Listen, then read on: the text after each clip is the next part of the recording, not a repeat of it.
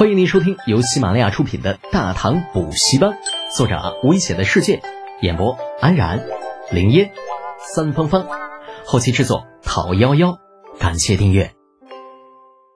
第九十集，老头子又背锅了，这么神奇吗？还真是没有对比就没有伤害呀！李记有些郁闷的眼巴巴望着自己灵府的众人，那不知道该说什么好了。按说啊，当初把李浩弄进左领军位，给他安排到折冲都尉的位置上，就是为了套取李靖的练兵方式。这现在目的达到了，灵甫被训练一个多月之后，进步神速，在斗殴的过程中稳占上风。可是为什么老子觉得很受伤呢？大家都是国公，凭啥李靖那老小子比俺强那么多呢？随随便便弄个队列训练。都能够提高士卒的战斗力，这也忒不科学了吧？啊，不管怎么说，就算李记把这脑洞开到外太空去，他也想不到李浩安排的训练方式其实与他爹一点关系都没有。那不过这样也好，如果让李记知道自己被一个小年轻人给比下去了，那估计会直接告老还乡，从此再也不提打仗这两个字。李浩在见到自己留在灵府的亲卫时，已经是傍晚时分。那亲卫跑得满头是汗，见面第一句话就是：“嗯，杜威呀，这出大事了。”李浩正在为如何训练的事情发愁呢。闻言一翻白眼儿：“咋啦？天塌了？”“呃，不是。”亲卫飞快摇头：“是咱们的人跟巡抚的人打起来了，事情闹得挺大，把大将军都给惊动了。”“嗯。”嗯，那个，呃，其实这次真不怪咱们的人，主要是巡抚那边人嘴太贱。咱们的人训练的时候，他们在边上一直起哄，还编了句顺口溜。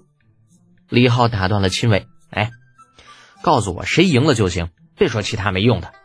啊，亲卫很是小心翼翼的回道：“咱们赢了呀，巡抚那帮家伙都被打得满地找牙，连他们那都尉都给揍了。嗯嗯，你这个就就不知道是谁打的了。”哼，都赢了还说什么呀？打了个都尉而已，算不得什么大事。不过就是个四品都尉，能翻起什么浪花啊？哎呀，好像你也是四品都尉吧？咋就看不起同僚了嘞？亲卫眨巴着眼睛，觉得很有必要让自家的都尉意识到这次的事情的严重程度。呃，都尉呀，咱们赢是赢了。可是，可是咱们是当着大将军的面把整个巡抚给干翻了，干翻就干翻了呗。哎，什么玩意儿？当着李记那老货的面把巡抚全给干挺了？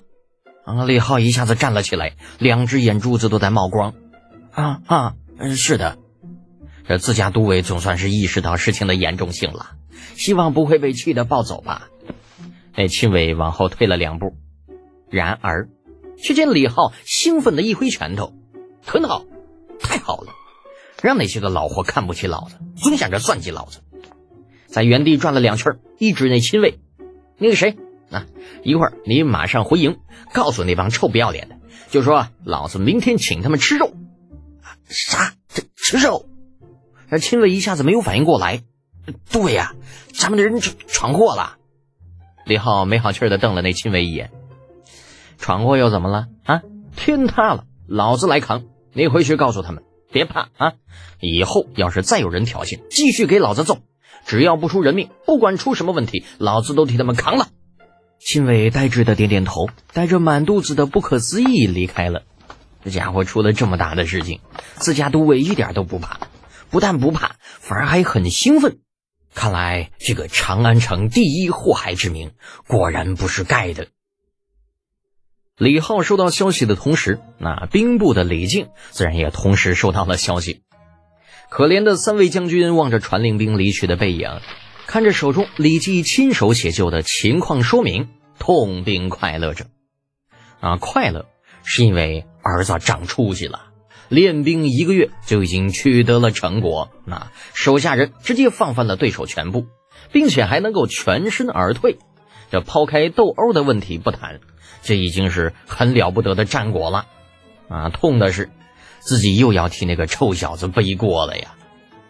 李靖其实也想告诉别人，啊，说灵府的训练方式与我无关呐，都是我家那个小逼崽子他自己想出来的。啊，可问题是，他说了，别人也得信才行啊。洪福在吃晚饭的时候，发现自家老头子兴趣似乎并不高，好奇之下，不由得问道：“夫君，可是朝中出了什么事？为何闷闷不乐？”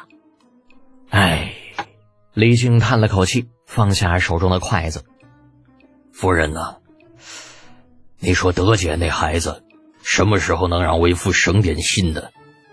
德简，他又怎么了？李靖沉默了片刻，长出一口气道：“左领军卫灵府跟巡抚干起来了，巡抚完败，一千多人被打成了滚地葫芦，就连巡抚的折冲都尉都被打肿了眼眶。灵府是德简接手训练的那一支吧？”洪福想了想，抬起头道：“这是好事儿啊，说明德简的训练方式卓有成绩。”哎呀，那也得有人相信才行啊！这现在消息传开，所有人都以为是为夫在背后指点的功劳。原本我还准备这段时间向陛下告老，闹出这样的事情之后，陛下如何还能放我离开呀？洪福道：“不告老就不告老，妾身搞不懂朝堂上的门道，也不懂你说的功高盖主，但妾身知道，德简是我唯一的儿子。”为了儿子，夫君你就再多在朝堂上多坚持几年，又能如何？大不了以后不再出战也就是了。嗯，话虽如此，哎呀，算了，一会儿让人把那臭小子叫过来，为父要跟他好好谈谈。皇宫大内正在教导李承乾的帝国主义头子李二同志，看着李记写上来的奏书，不住的点头。嗯。看来我大唐将来又要添上一员骁将了，好，好啊！李承乾探头探脑的想要看看奏书上写的是什么，奈何，嗯，个子不够高，只能试探的问道：“父皇，出什么事了？什么骁将呀？”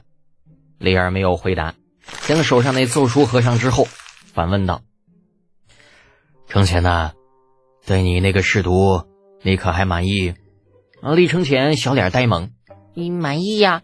嗯，李德简很聪明，懂的东西又多，可以帮儿臣很多忙。嗯，那么你觉得他为人如何呀？李承乾认真的想了想，这个嘛，嗯，儿臣觉得他很贪财，有时候不大靠谱。李二却眯着眼睛，轻轻的摇了摇头，贪财。或许是件好事也说不定。李承前听得一愣一愣的，贪财也是好事吗？那我要不要也贪财一点呢？本集播讲完毕，安然感谢您的支持。